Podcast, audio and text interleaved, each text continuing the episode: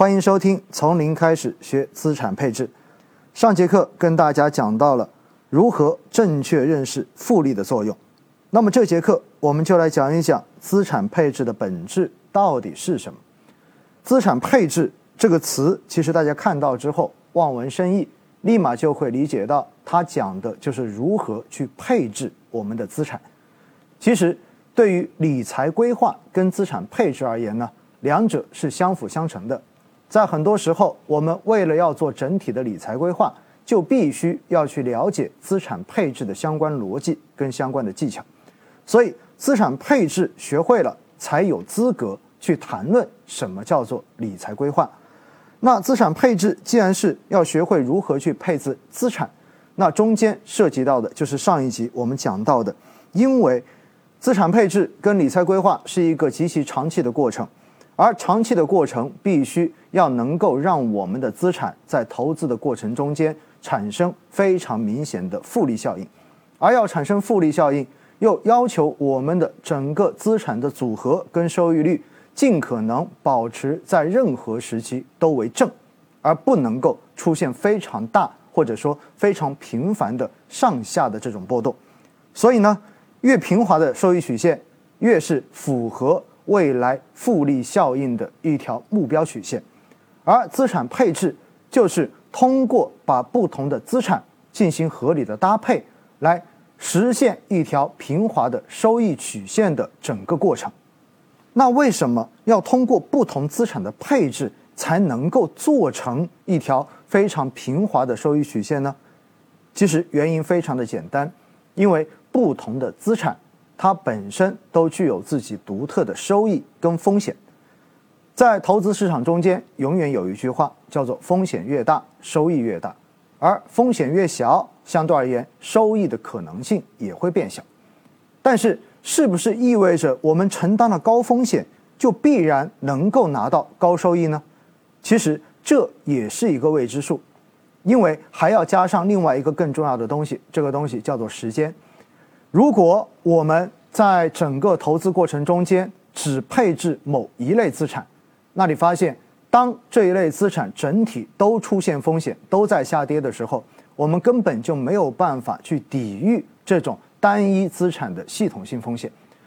不同的资产可能在中间有一定的相关性，而有一些可能相关性会比较的低。因此呢，在投资领域中间，我们一般。会把不同资产的相关系数拿出来做一个分析。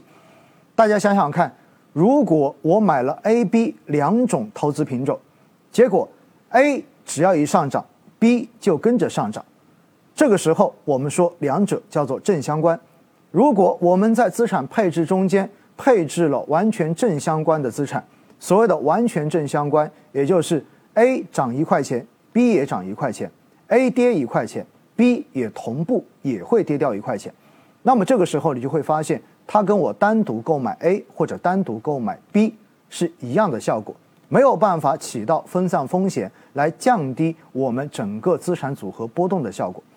所以呢，在现实中间，我们可能会需要去找一些低相关性，甚至于有一定负相关性的不同的大类资产来进行组合进行测算。才能够真正做到资产配置达成一条平滑的收益曲线这样的一个目的。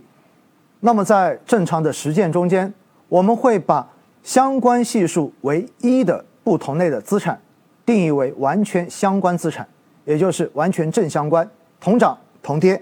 而如果有某两类资产的相关系数为负一，叫做完全负相关，也就意味着。一个涨一块钱，另外一个就会跌一块钱，刚好两者的涨跌加起来可以抵消整个波动的效果。那在现实中间，我们如果要做资产配置，你会发现，你去把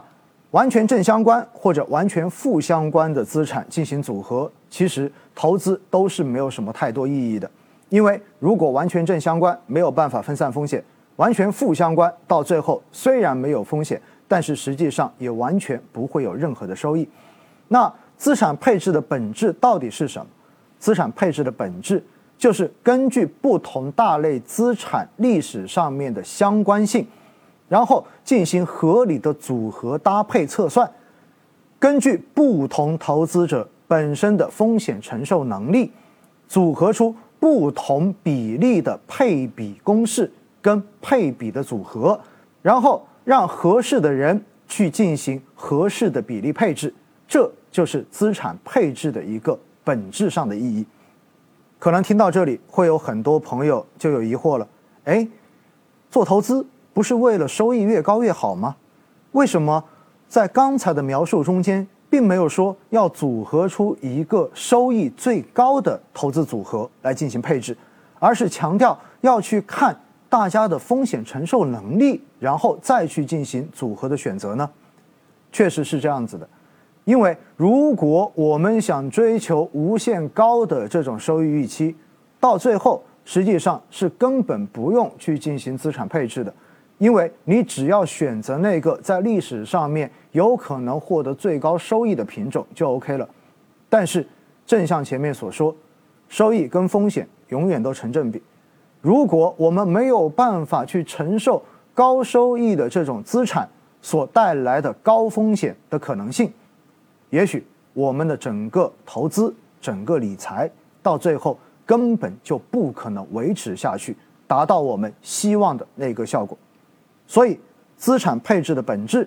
是进行不同风险属性的大类资产的一个组合，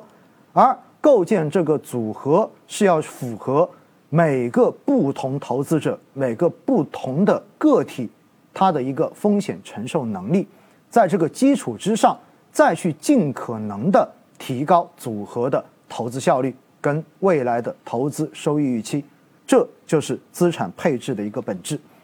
好的，以上就是我们今天的全部内容，感谢收听，从零开始学资产配置，我们下期再会。